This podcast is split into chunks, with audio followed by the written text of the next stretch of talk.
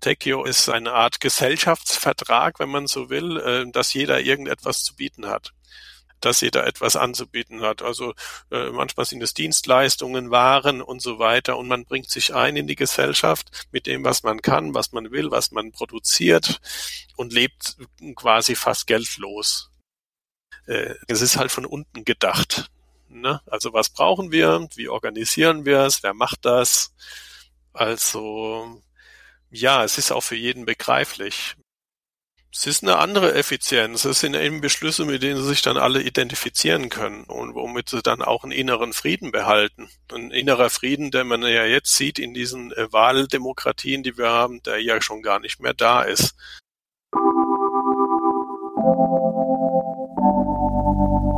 Neue Welten.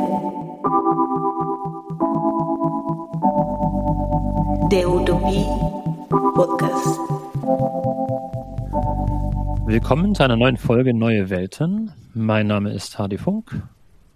Und ich bin Jonas Kiss und in dieser Folge wird es um den Zapatismus gehen, also eine Utopie, die zumindest teilweise schon realisiert ist. Die Zapatisten leben im Süden Mexikos und nach einem Aufstand 1994 verwalten sie dort ihre Geschicke selbst in weitestgehender Autonomie. Der Staat Mexiko ist zwar offiziell Machthaber, auch in diesem Gebiet, und es gibt auch eine starke Militärpräsenz mexikanischer Soldaten.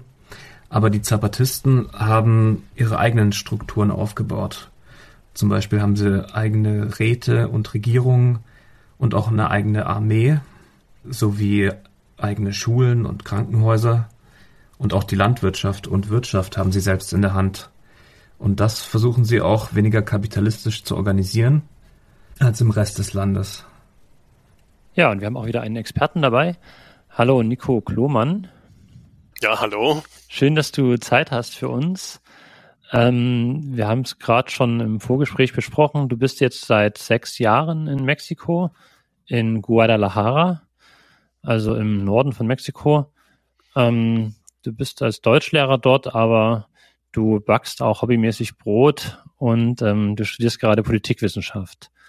Und im Zuge dieses ähm, Politikstudiums beschäftigst du dich mit äh, indigenen Gemeinden im Süden Mexikos.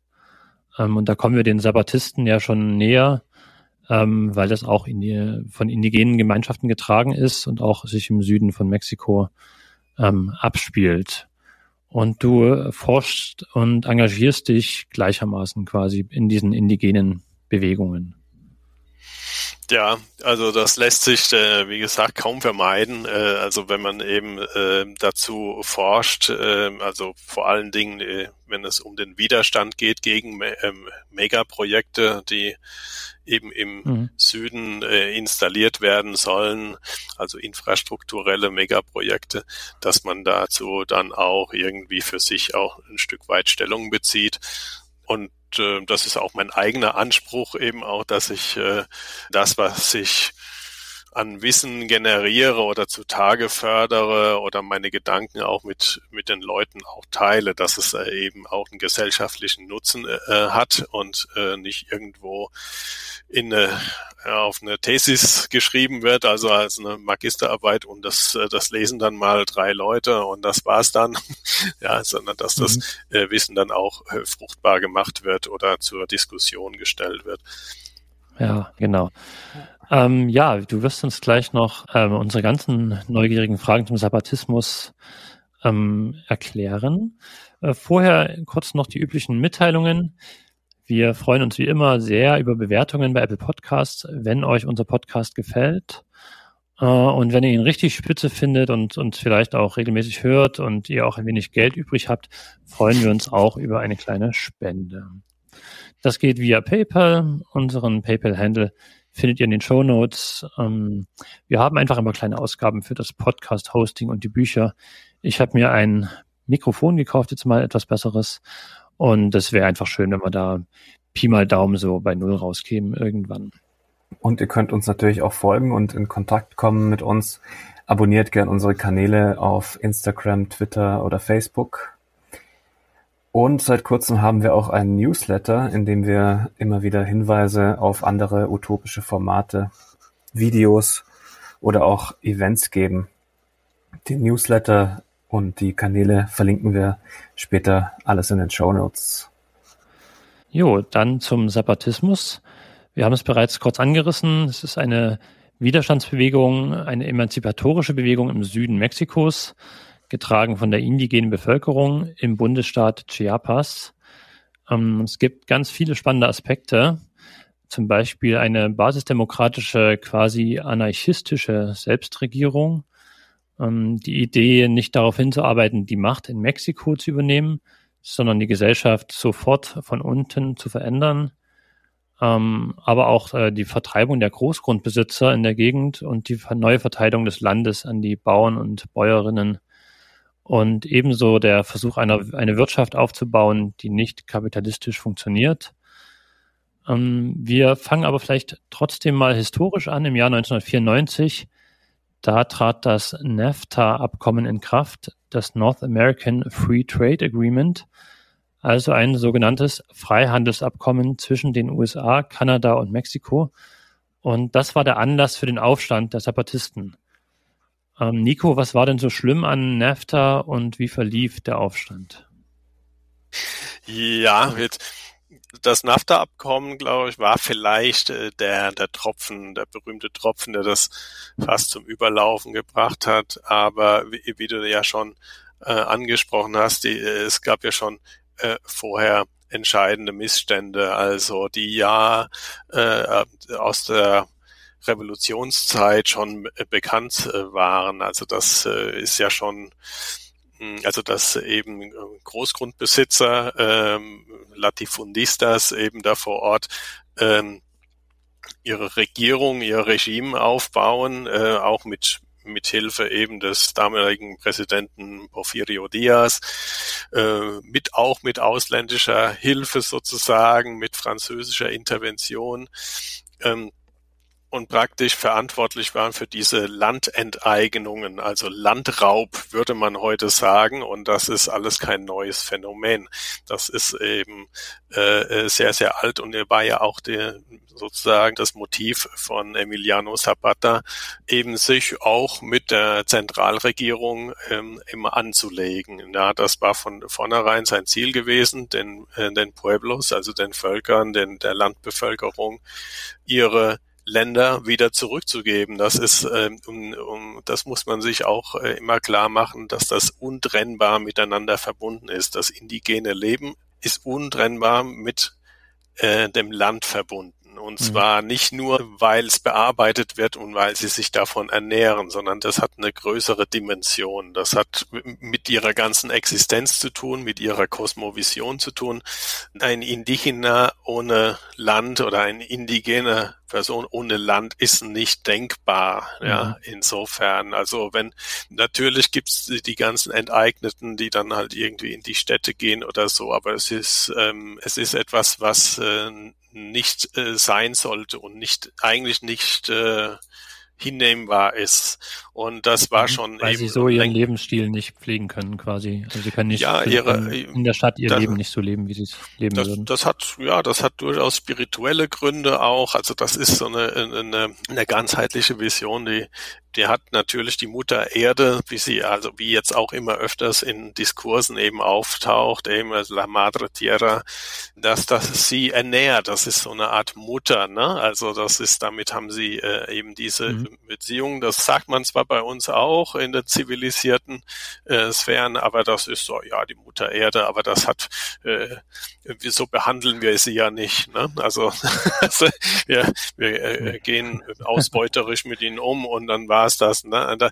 Und äh, als eine Sache, ne? als eine, eine Verdinglichung. Und diese Verdinglichung findet halt dort nicht statt. Und das ist etwas Größeres als einfach nur ein Stück Land. Ne?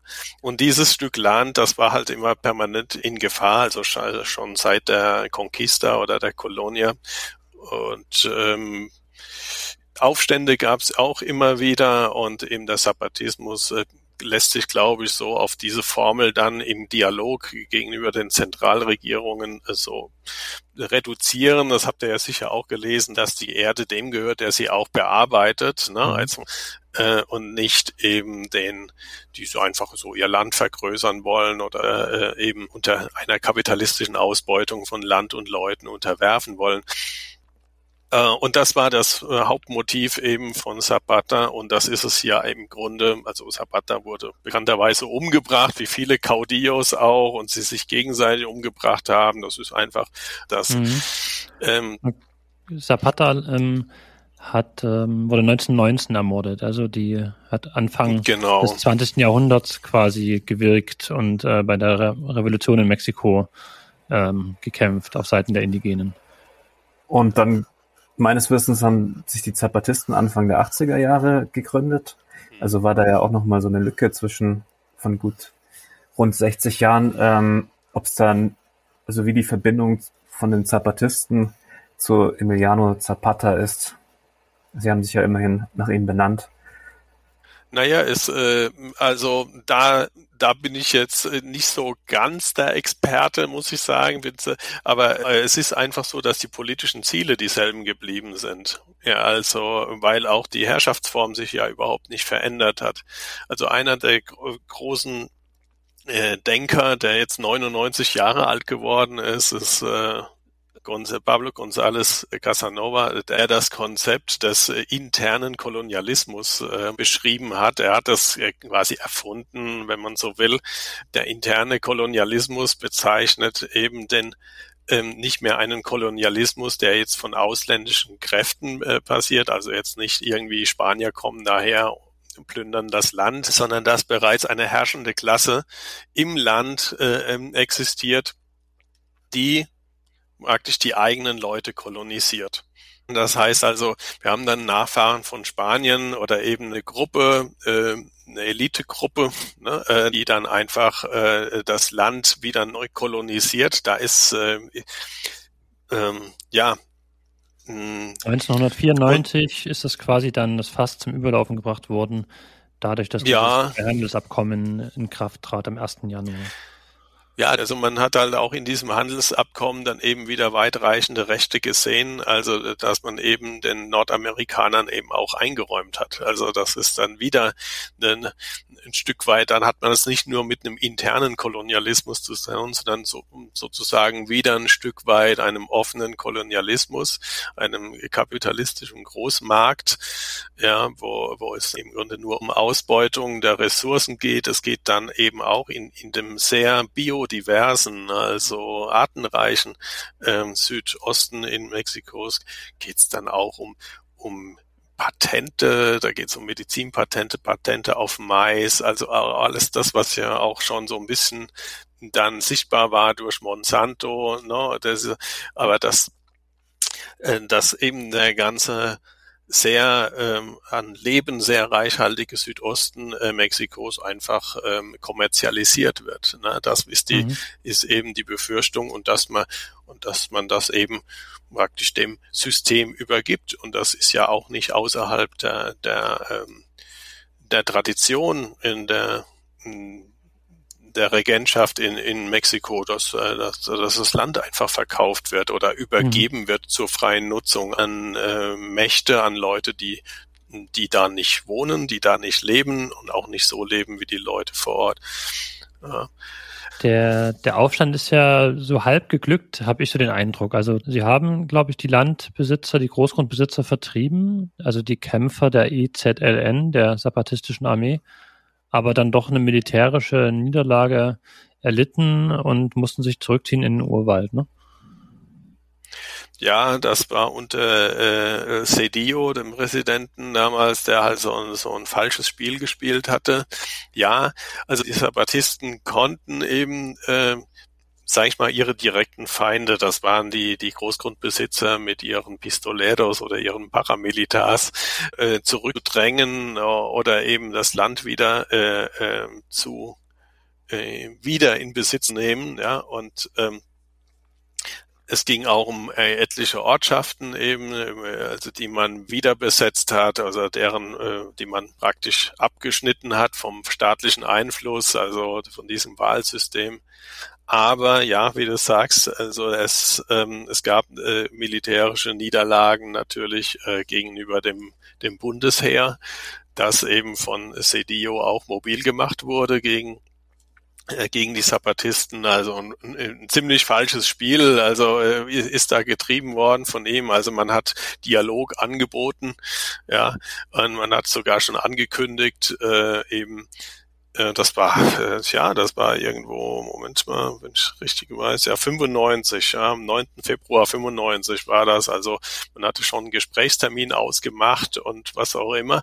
Aber statt, dass die zuständigen Staatssekretäre und Unterhändler dort aufgetaucht sind, gab es eben eine Militäroffensive, ja, und auch mit dem Ziel mhm. eben die sogenannten ja, äh, Redelsführer, also denn damals der Subkommandante Marcos, ne, der mhm. äh, ist ja auch eine Legende inzwischen, ähm, äh, festzusetzen, ne? also die, die praktisch die äh, die politischen und militärischen Führer dann festzusetzen. Das ist ja dann halt nicht geglückt, also vom äh, von der zentralen Regierung aus, also vielleicht auch, weil man immer auch sehr, sehr, sehr misstrauisch äh, war gegenüber der Bundesregierung. Und mhm. also es ist, ist ja auch nicht das erste Mal gewesen, dass sie ihr Wort gebrochen haben.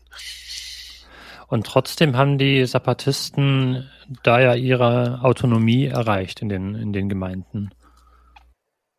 Ja, also äh, klar, das äh, was es gibt diese äußeren Bedrohungen natürlich, das sind nach wie mhm. vor äh, Paramilitärs äh, und die die von Firmen kommen können, auch teilweise transnationalen Firmen ähm, oder eben von den äh, üblichen Großgrundbesitzern die weiterhin wieder ihr Land restaurieren wollen und auch dem offiziellen Militär, das jetzt äh, halt Guardia Nacional heißt, man hat das jetzt irgendwie wieder mal umgetauft, hat äh, soll, soll, soll netter klingen, aber ähm, letzten Endes wird, äh, ist diese militärische Bedrohung immer da. Ja, letzten Endes haben sie es geschafft, also praktisch ähm, autonome Zonen aufzubauen, diese sogenannten Caracoles. Ähm, mhm.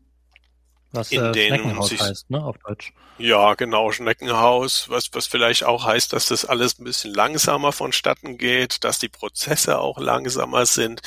Also es sind basisdemokratische Prozesse, die die einfach ihre Zeit brauchen. Ne? Da ist halt, äh, es ist eine, eine Art von Regierung, die eigentlich keine ist. Sie befolgt nur das, was äh, eben in den Räten, in den Diskussionen ähm, praktisch äh, vorbereitet wird oder die sie hält sich an die Beschlusslage sozusagen. Man mhm. würde also als, äh, als westlicher Mensch oder so würde man sagen, es ist ein imperatives Mandat.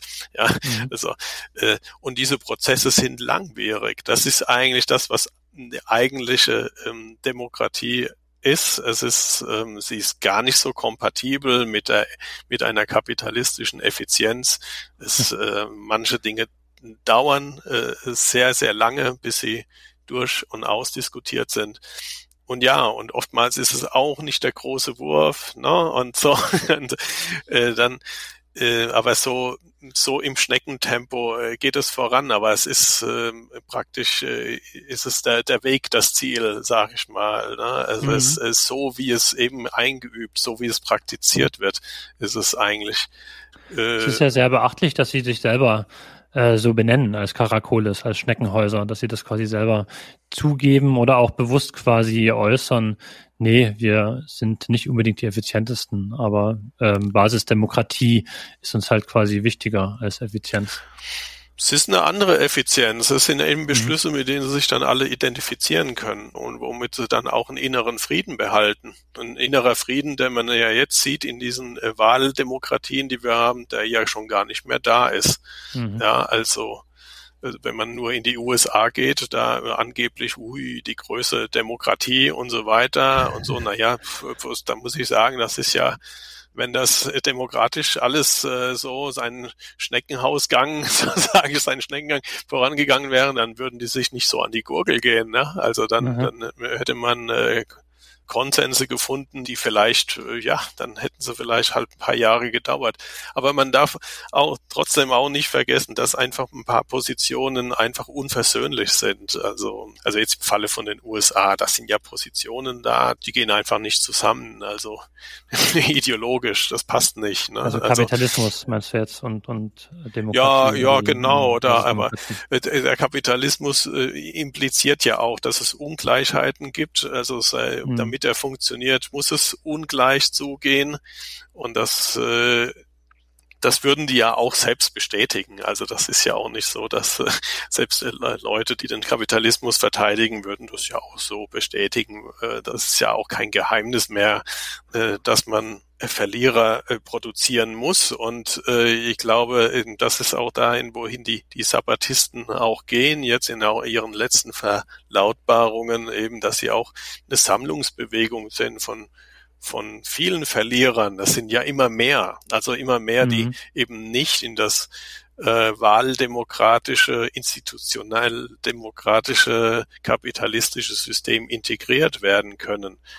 Ja, es ist also es gibt immer mehr sag mal, Abfall, ja, also es klingt jetzt böse, aber es ist immer, immer mehr, das nicht mehr integrierbar ist, mhm. äh, das nicht mehr teilhaben kann an diesem System, was immer exklusiver wird und ähm, und so haben sie sich aber auch immer verstanden. Also es ist nur, ähm, man hat den Eindruck, dass es halt immer mehr Gruppen sind, die sich äh, damit identifizieren können wenngleich äh, man auch Eindruck hatte, dass äh, früher die Beteiligung oder die Beteiligungsformen vielleicht früher etwas lauter waren. Also wenn man dann die, ich, ich weiß nicht, ob du auch in deinem hm, in deinem Zahlenstrahl auch äh, hattest, also die, die, die Marcha, in die Marcha von 2001, mhm. ne, als sie ähm, also. eben durch den ganzen Südosten äh, Mexikos dann in, nach Mexiko-Stadt gelaufen sind. Das war ja äh, das war ja eine Karawane, also das war ja schon beeindruckend, was dann eben da bereit war. Leider muss man sagen, viele von denen, glaube ich, die, die, die, die damals äh, mitgemacht haben, von den Intellektuellen und so, haben sehr große Hoffnungen auf den jetzigen Präsidenten gesetzt und sind auf seine Rhetorik reingefallen. Äh, ähm, und die sind wohl jetzt nicht mehr dabei. Also das, äh, die haben sich dann jetzt wohl ähm, sind in ihrem bürgerlichen Hafen angekommen und, und, äh, und, und schimpfen jetzt auf die Zapatisten. Also es wären mhm. halt so äh, jetzt so, so ganz linksextreme und das wäre ja nicht realistisch und so. Also so, so die übliche, übliche Biografie, ne, von links unten nach rechts oben. Äh, wie viel ja, sind denn bei den Zapatisten dabei? Also wie viel, von wie vielen Menschen reden wir da? Und also das war für mich schwer herauszufinden. Ich habe so mal also es gibt fünf Karakoles, oder zumindest am Anfang gab es fünf Karakoles, fünf Zentren, diese Schneckenhäuser, und äh, irgendwie tausend Dörfer. Und wie viele Leute sind das denn ungefähr? Kannst du das einschätzen? Ja, das, da war, das weiß ich jetzt so äh, gar nicht. Ich weiß nur, mhm. dass äh, zuletzt jetzt vor einem halben Jahr oder so war es, haben sie verkündet, dass eben sie, äh, glaube ich, zwei Karakoles mehr gegründet hätten nochmal. Mhm. Also, dass sie da schon trotz der militärischen Bedrohung also ähm, immer noch im Wachstum begriffen sind.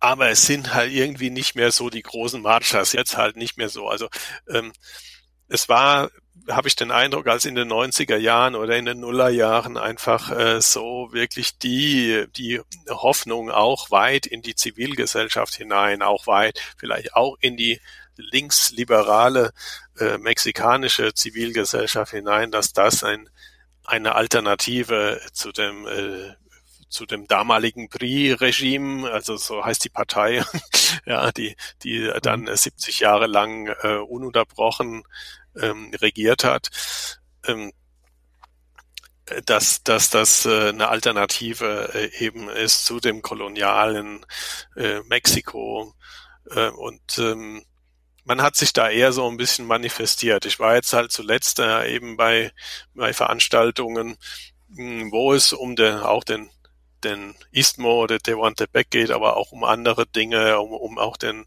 äh, das Großprojekt im Gaskraftwerk von äh, ähm, Tlaxcala.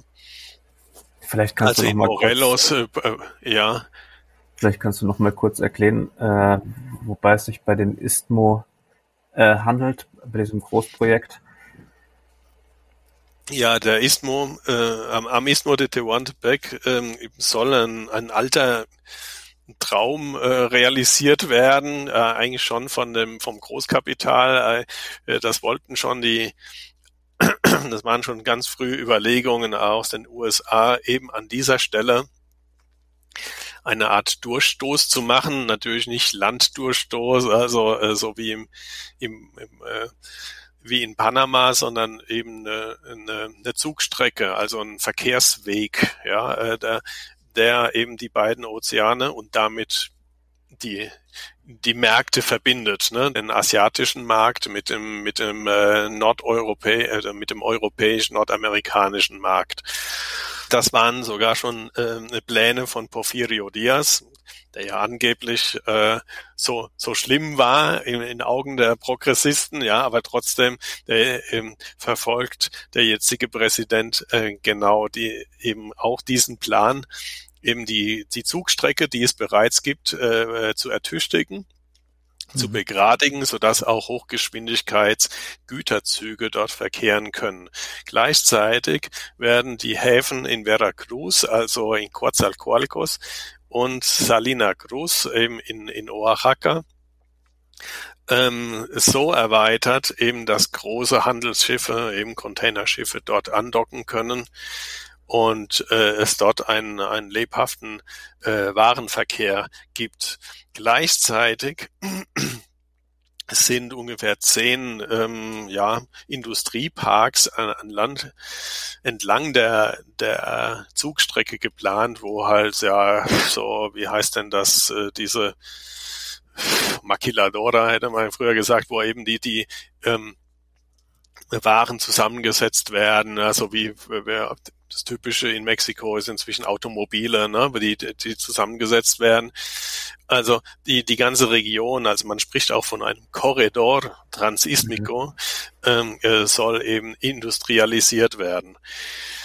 Es gibt dort schon etliche äh, Minenbetreiber, die, die für viel Verschmutzung äh, sorgen und für Enteignung und für, äh, für Konflikte sorgen. Also man befürchtet einfach, dass äh, das Ganze noch weiter extrahiert wird. Das heißt also, dass noch mehr das Land geplündert wird von ihren äh, Ressourcen her ähm, äh, Bodenschätze und so weiter, dass noch mehr äh, Minen den Leuten aufgezwungen werden, was ja mit, mit Vertreibung verbunden ist. Und äh, ja, eben das alles, dass das ganze ähm, Leben eben industrialisiert wird und eben nichts mehr mit dem zu tun hat, was, äh, was äh, jetzt noch ist oder in Ansätzen so ist. Es ist ja nicht so, dass es jetzt äh, ja so utopisch ist ne, und alles äh, mhm. heile Welt ist und so weiter. Es gibt ja schon Leute, die die äh, sich auch begeistern können für diese Art von Fortschritt. Ja, ja. aber und das das spaltet natürlich auch intern die Gesellschaften. Ja, aber es ist doch noch immer ein großes äh, ähm, Bewusstsein dafür da, dass, ähm, dass wenn sie diesen Weg gehen, dass ihr Weg zu Ende ist, dass, äh, dass den Weg, den sie bisher gegangen sind, einfach, dass es damit aufgehört hatte, was, was im Grunde sowas ist wie ein Ethnozid, wie man äh, hier sagt, Ethnocidio. Das heißt, dass praktisch die, die Ethnien aufhören zu existieren in der Form, wie sie gelebt haben und äh, wie sie äh, wie sie auch äh, kulturell miteinander leben. Ja, die, das wird das halt. Ist bei den Separatisten quasi auch so. Ja, also das ist die die Sache ist die deswegen ist man auch offen für diese, sag ich mal, diese Ideologie oder diese äh, Vorstellungen. Ne? Also deswegen ist man auch sehr nah am Zapatismus dran, weil man eben mhm. dieselbe Bedrohungen erlebt. Äh, äh, und äh, man kommt zu den auch teilweise unabhängig jetzt von dem zapatistischen Einfluss zu denselben hm, Schlüssen, wie man äh, eben politisch reagiert darauf. Ja, und je größer dieser Druck ist, desto größer ist auch die Sympathie eben für den Sabbatismus und sagst so, ja, stimmt, Sie haben im Grunde schon immer recht gehabt. Mhm. Sie, Sie haben, Sie haben auch eine enorme visionäre Kraft. Also es ist fast alles, also wenn ich äh, noch die, die, die Kommunikados oder die Mitteilungen aus den äh, früheren Jahren dann sehe, es ist, es ist ja alles eingetreten. Äh, was, was Sie, Sie gesagt haben. Naja, also weil, wie, wie die Entwicklung des, des, äh, des Kapitals ist, dass mhm. es einfach, ähm, dass das ein System ist, das einfach mit, mit, äh, mit, das eben lebensfeindlich ist, ja, und mhm. dass es, äh, und ähm, mit ihrer Einschätzung, wie, wie sich die mexikanische Regierung äh, dazu verhalten wird und äh, mhm. wie, de, wie der Kolonialismus sich praktisch äh, reformiert, Kolonialismus und Kapitalismus, wie sie da sich miteinander die Klinke in die Hand geben, also dass das eine ohne das andere nicht zu denken ist. Also von den Analysen, die Sie da ziehen, muss ich sagen, ich persönlich muss, muss ich sagen, das, das hat ja alles gestimmt. Also mhm. das ist so ungefähr so, wie wenn ich, Sabbat, Was ja. setzen die Sabbatisten dem jetzt entgegen? Also wie organisieren Sie äh, die Landwirtschaft und die Wirtschaft und wie ähm, entkommen Sie dabei auch dem Kapitalismus quasi oder wie inwie, inwiefern ist es nicht nicht kapitalistisch organisiert? Naja, Sie haben halt kommunale Ländereien, das heißt, ähm, äh, das, was da produziert wird, das verbrauchen sie selbst. Ne? Also mhm. das ist das, was man sagt, die, mit dieser Subsistenz. Sie können damit äh, sie selbst ernähren, können vielleicht auch eben den anderen Gemeinden hier mal können in, in Austausch gehen.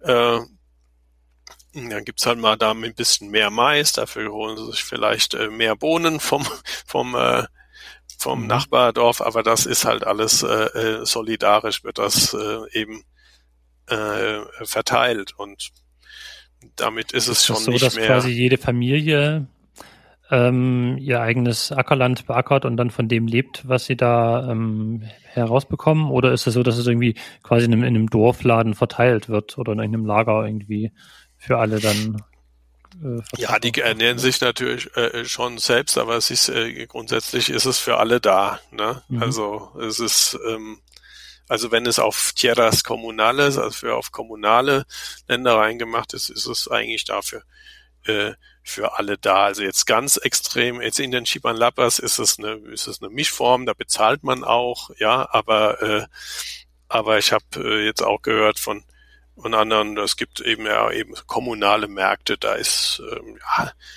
das ist dann so ein ja, so ein Austausch, ja. Mhm. Also das ist, wenn man, es gibt auch so die Konstruktion, der heißt äh, Tekio.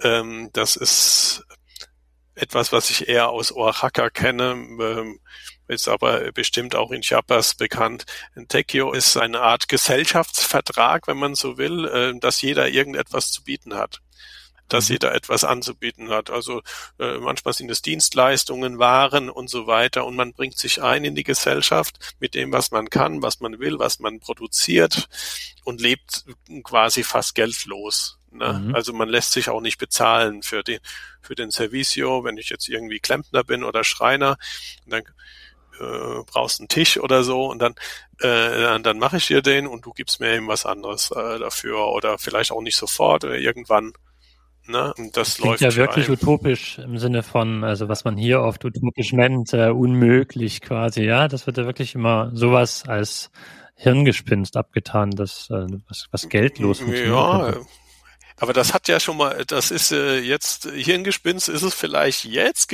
ist es geworden, weil es, äh, aber es gab's ja alles schon mal. Mhm. Also es ist ja ähm, und es gibt's auch noch, aber es sind da so alte Formen, auf die man sich halt wieder zurückbesinnt die natürlich ein Stück weit verloren gegangen sind, auch eben unter dem Einfluss äh, des kapitalistischen Systems, alles in, in, Geld zu abstrahieren und die, quasi die Freiheit, ich kann dann machen, was ich mit dem Geld, was ich will, sozusagen. Ne? Mhm. Und dass äh, diese äh, ganze ideologische Überbau ähm, ja, aber es gibt ähm, durchaus jetzt Bemühungen, auch kommunale Universitäten werden jetzt äh, die diese Kommunalität, das ist ein anderer Begriff auch, dieses dieses äh, Zusammenleben ähm, nicht nur erforscht oder, sondern auch Mhm. lebt, dass jeder eben etwas kann, macht, produziert und ähm, und äh, sich so nach und nach sich das äh, das äh, ergänzt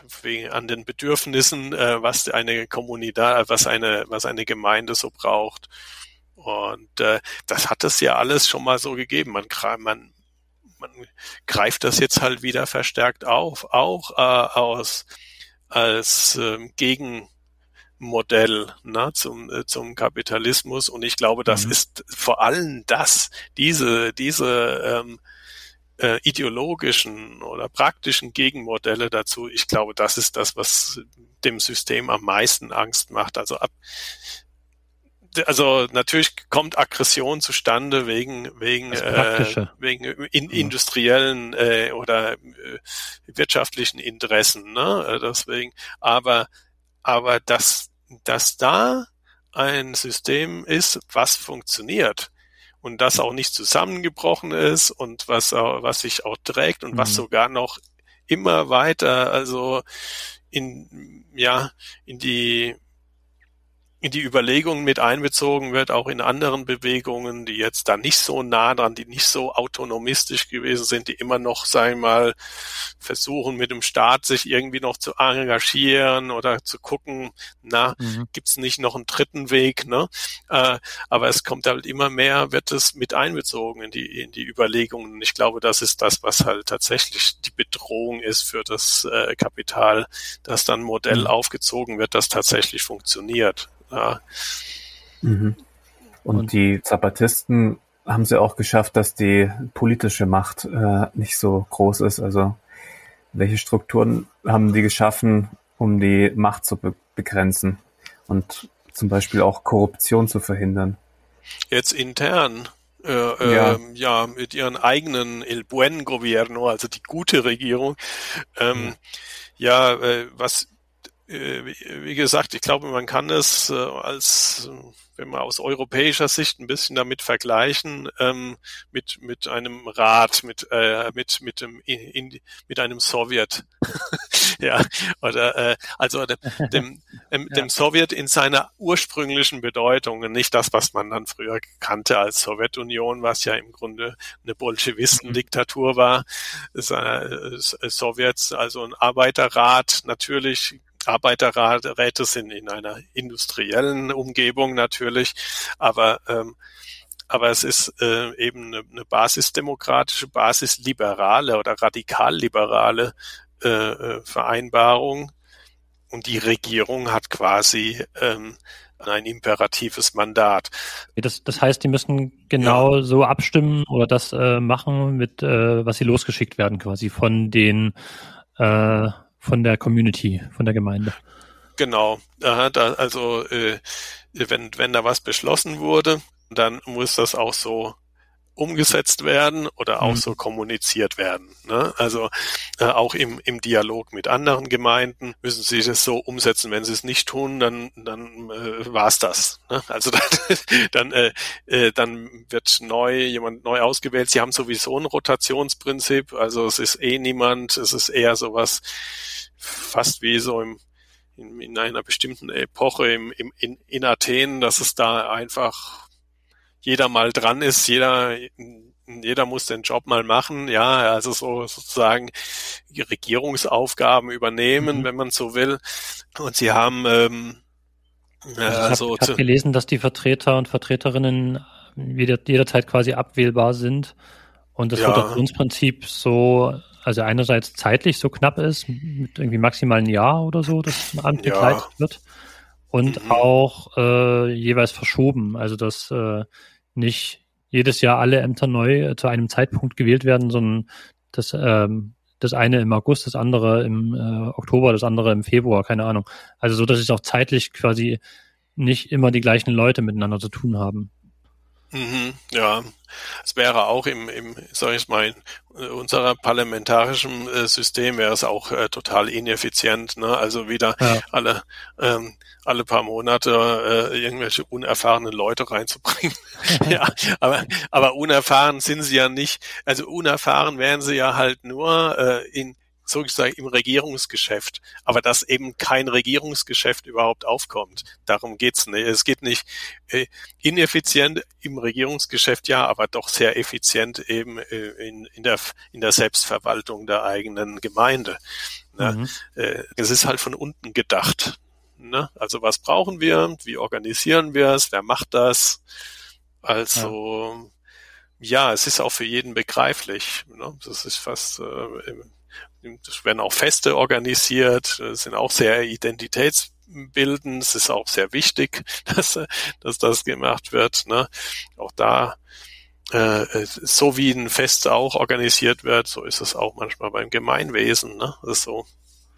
Und so von unten herab ist auch die das Justiz, also die Gerichtsbarkeit quasi ähm, entwickelt und aufgebaut. Ja. Äh, das finde ich sehr interessant, weil ich mir das am Anfang gar nicht vorstellen konnte, wie äh, schaffen die es, ihre Utopie, ihre eigene Welt da aufzubauen und von unten die Welt zu verändern, wenn sie nicht quasi die Macht äh, irgendwie übernehmen oder wenn nicht, äh, wenn doch offiziell Mexiko noch da das gehört und so. Aber klar, wenn man dann seine eigenen Räte hat, die die Belange der eigenen Gemeinde quasi regelt und wenn man eigene Schulen hat und wenn man eigene, eine eigene Justiz aufbaut von unten, dann, ja, dann entfallen halt die ganzen Zen Organe der Zentralregierung, existieren vielleicht noch nebenher, aber die, da geht man nicht mehr hin dann, ne?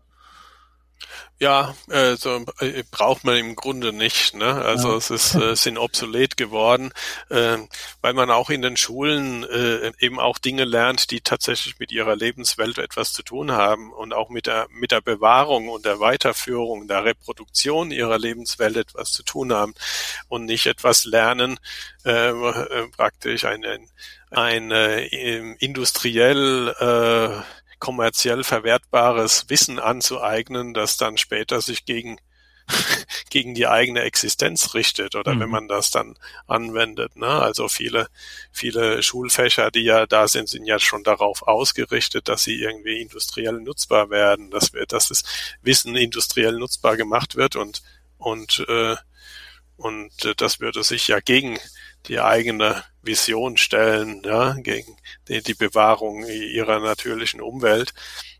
Es gibt auch jetzt quasi, wie lang ist es jetzt her? 1994, 26 Jahre danach, also jetzt nach 26 Jahren Zapatismus ähm, eigentlich eine höhere Schulquote bei den Kindern als vorher. Ne? Also das kommt mir eh so vor, dass da äh, Anfang der 90er eine ganz krasse Armut geherrscht haben muss, die jetzt doch ähm, zumindest ein bisschen, ähm, also die Situation doch ein bisschen verbessert wurde. Also es war halt die Ausgangssituation von diesem von diesem äh, Aufstand. Ne? Mhm. Also sie, man, man ist ja halt irgendwo noch davon ausgegangen, dass der dass der Staat etwas tut, ne? Oder dass äh, das waren ja die ersten Forderungen, ne? Also ein Dach über dem Kopf, dass sie was zu essen haben, dass sie Arbeit haben, dass sie Bildung haben, also die, diese ganzen grundlegenden äh, äh, ähm, ja, Forderungen, die sie da gestellt haben. Und ich denke so, das kann ja wohl nicht wahr sein, ne? also, dass das, äh, da, da, dass das wirklich äh, hinten runtergefallen ist, also dass die da einfach äh, äh, da vor sich hin haben vegetieren lassen, dann noch der der Druck auf äh, von den von den Großgrundbesitzern und so. Also es, sie waren ja äh, 94 an dieser Stelle, das haben sie auch kommuniziert, dass sie gesagt haben, okay, entweder äh, wir stehen jetzt auf, ja, oder wir sterben weiter an an eigentlich heilbaren Krankheiten, ähm, werden hier von von Großgrundbesitzern zurückgedrängt oder von unserem Land vertrieben oder wir, wir, wir wissen nicht, was wir zu essen haben und so weiter. Entweder wir, wir machen das und dann sterben wir halt einfach irgendwie aus oder wir, wir stehen jetzt auf und sagen so, nein, bis hierhin und nicht weiter. Also dieses berühmte Ja, basta. Ne? Mhm. Es reicht bis hierhin und, und äh, und verschaffen uns Gehör. Es war ja praktisch ein Kampf um, erstmal ein Kampf um Anerkennung, aber auch, weil der Leidensdruck dermaßen hoch war, dass es sagt, entweder jetzt noch, jetzt noch ein paar Jahrzehnte und wir existieren einfach nicht, weil wir einfach eingehen, ja, und, und sang- und klanglos und es wird auch niemand darüber etwas sagen und schreiben, ne? deswegen haben, sind sie dann halt, äh, haben sie zu diesen Mitteln gegriffen, ne? Und ähm, ja, ich glaube, das hat sich eben verändert, aber ähm, es hat ähm, es hat sich verändert, weil sie sich selbst drum gekümmert haben, weil sie selbst zu der Einsicht gereift sind, der Staat wird es nicht tun.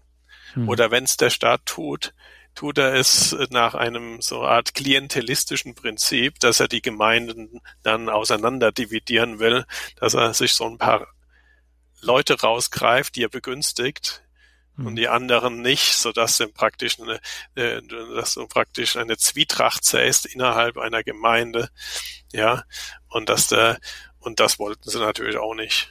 Also haben sie es, äh, haben sie es dann selbst in die Hand genommen. Das sind so Instrumente des Staates, äh, die, ähm, das ist also sozusagen äh, weiche, weiche Bekämpfung ist, ähm, die, die Leute gegeneinander aufzubringen, äh, manche zu begünstigen, sie zu bestechen, äh, mhm. sozusagen, und, und andere zu, zu diffamieren.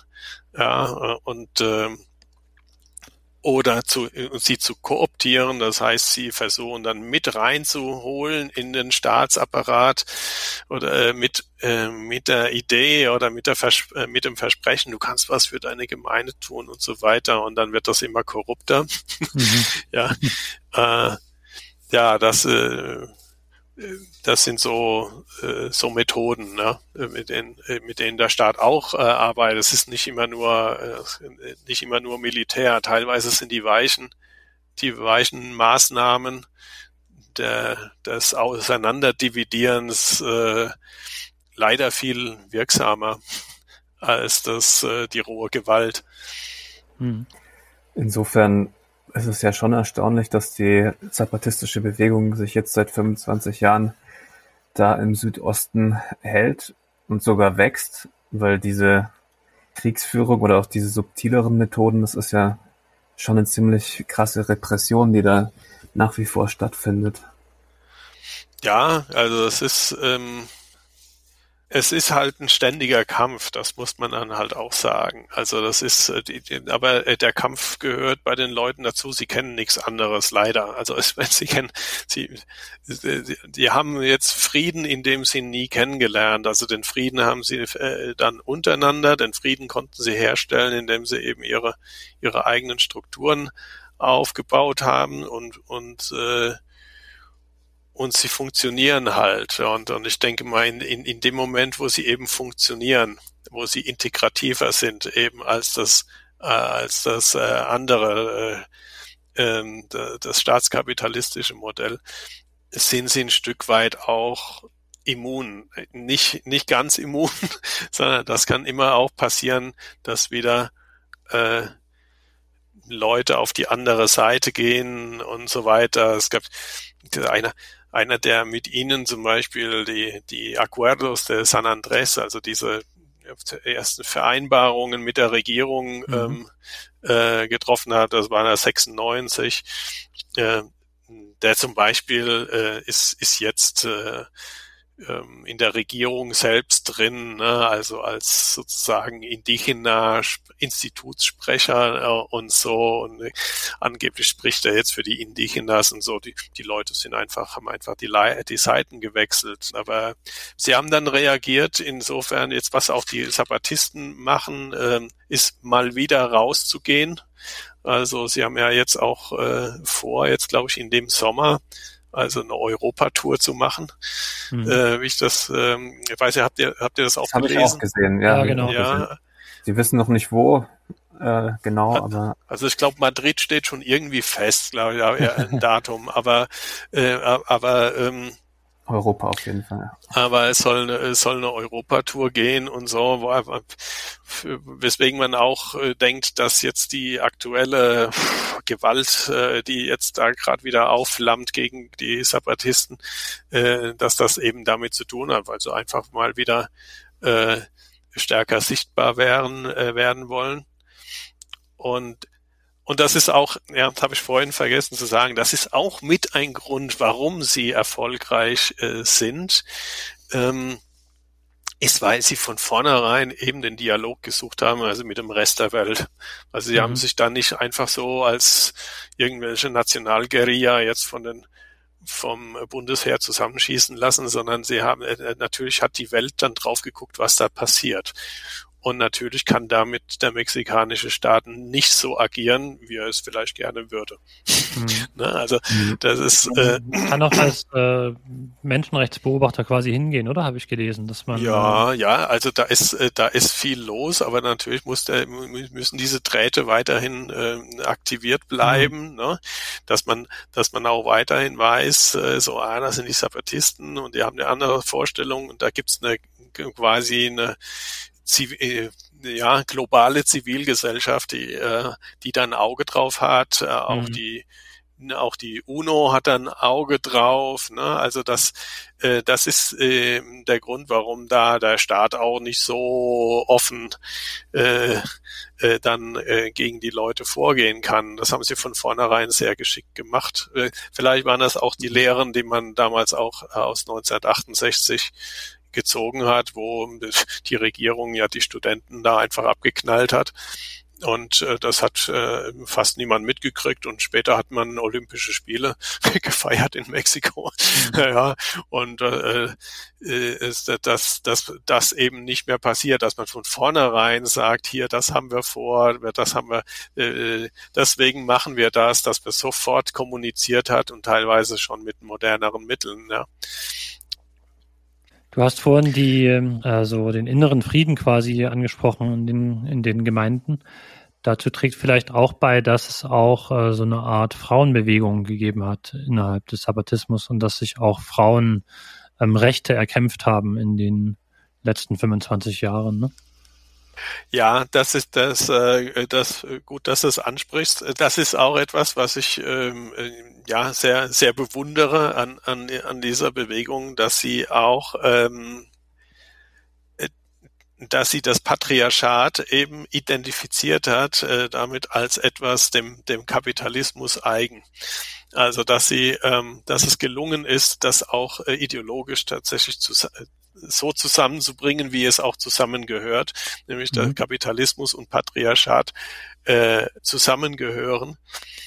Und dass es den, äh, den Frauen auch immer mehr gelingt, äh, das irgendwie klar zu machen, dass wenn man irgendwie glaubhaft gegen den Kapitalismus kämpft, man äh, nicht weiterhin an patriarchalischen Strukturen äh, äh, festhalten kann. Ja da hat sich viel getan. Das, äh, das finde ich äh, erstaunlich. Ist aber halt wieder ein anderer Feminismus, äh, als sage ich mal der ähm, zivilisierte oder aus der zivilisierten Welt in Anführungsstrichen äh, mhm. äh, äh, Feminismus, wo äh, wo eben äh, die die Frauen um mehr Teilhabe am kapitalistischen System kämpfen.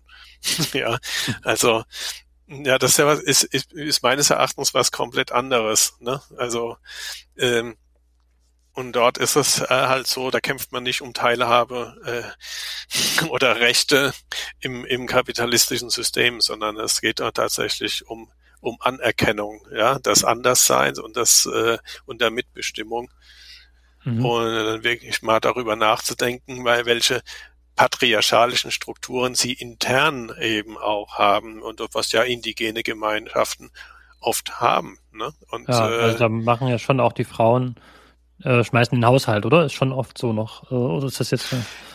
Ähm, klar, ja, es ist äh, schon noch so, dass es äh, traditionelle äh, Dinge gibt, aber es ist, sie sind aber auch, ähm, damit haben sie aber auch nicht kein Problem, sage ich mal. Mhm. Es geht auch darum, ähm, das Gemeinschaftliche zu organisieren. Und das äh, sehen sie halt mehr als so, das sehen, sieht man eher so als eine Art feminine Aufgabe, das mhm. Gemeinschaftliche zu organisieren. Das ist das Traditionelle, sage ich mal. Aber sie wollen auch, also alles das, was mit Reproduktion zu tun hatte, die Gemeinschaft und, und, und, und Bildung und so, sozusagen die, die femininen äh, Themen. Aber was sie wollen, ist auch, dass die anderen, dass, äh, dass, dass nicht nur die Frauen ähm, sich mit diesen Aufgaben identifizieren, des Gemeinschaftlichen, sondern dass es die Männer eben auch tun.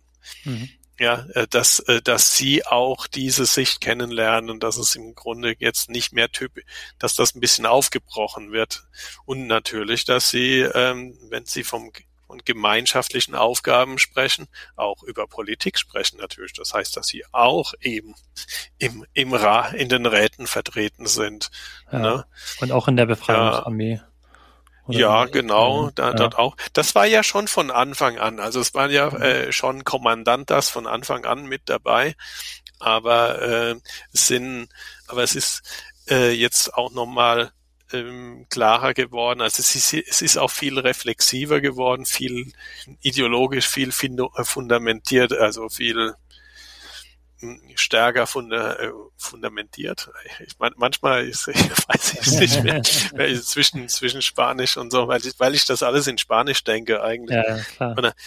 Und das sind, ähm, ja, das finde ich schon äh, äh, erstaunliche Entwicklungen, sage ich mal, äh, wie man äh, die, dieser dieser Feminismus und der ist nicht von also natürlich möglicherweise ist, gab es äh, auch Beeinflussung von außen, aber das ist genauso wie die ganze Bewegung von unten gedacht, von ihnen heraus, von ihren äh, von ihren Erfahrungen ist auch ihr ihr Feminismus äh, finde ich äh, also äh, finde ich äh, finde ich klasse also wenn, ich das sehe zu, äh, zu welchen Schlussfolgerungen sie da kommen und, Mhm. äh, und was sie welche Aktionen da sind. Also der die, der politische feminine politische Protagonismus äh, ist viel stärker geworden. Also das ist äh, muss man so sagen. Und war aber auch nie wenn man in die in die Geschichte guckt war nie äh, äh, weg oder war, äh, war immer vorhanden gewesen.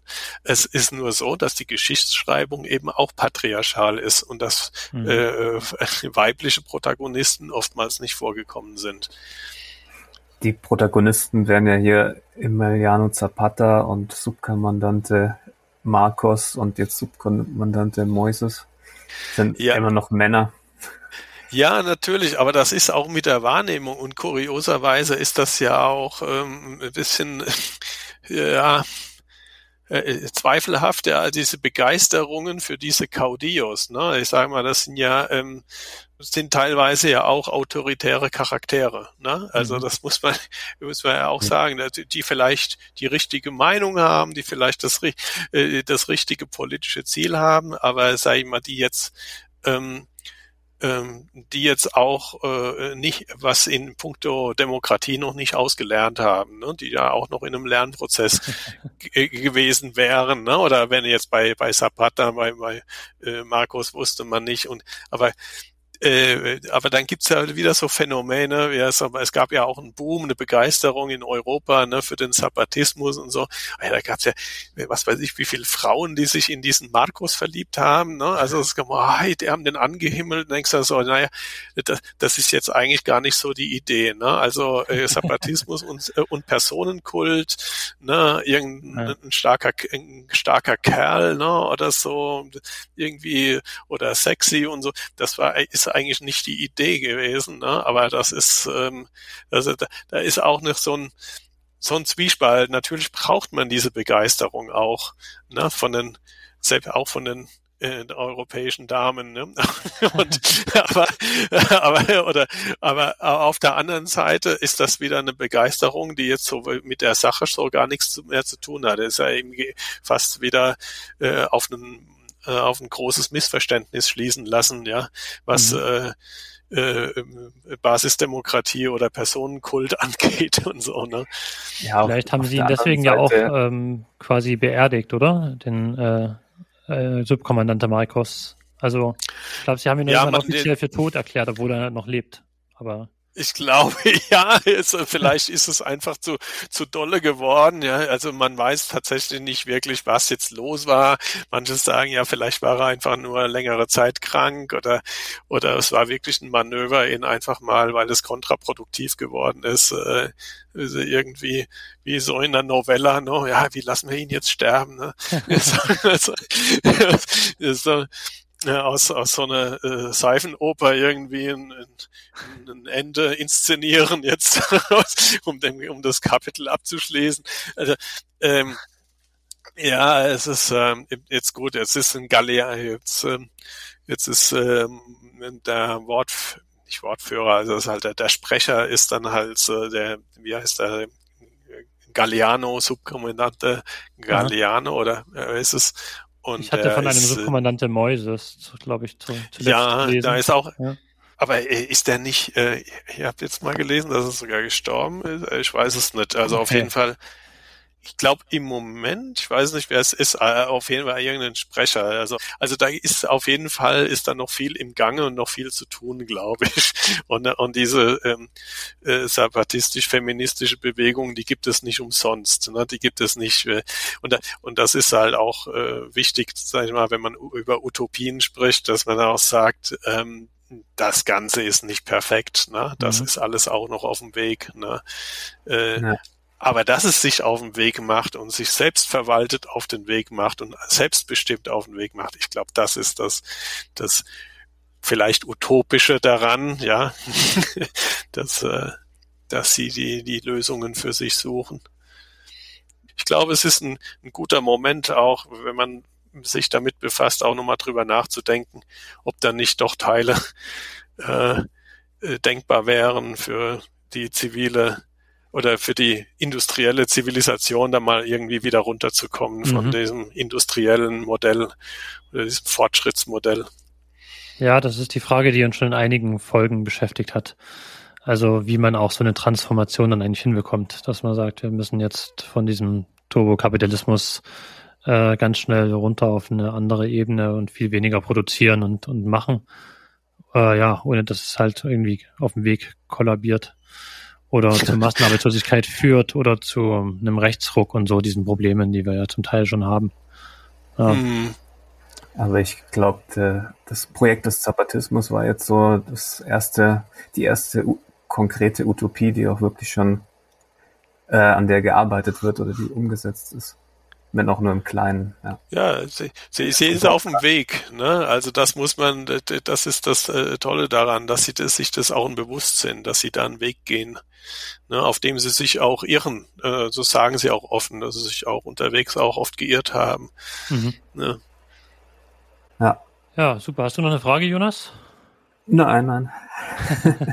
ja, dann würde ich mal sagen, vielen Dank, Nico, für deine Einsichten. Ja, ger gerne. Und Erfahrungen. Ja.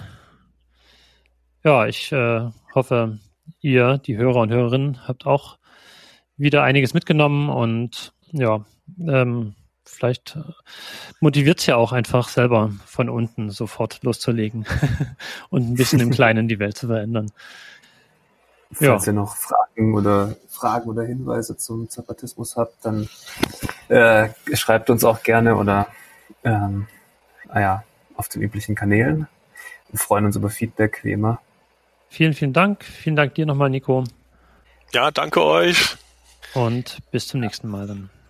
Bis dann. Bis dann. Äh, tschö.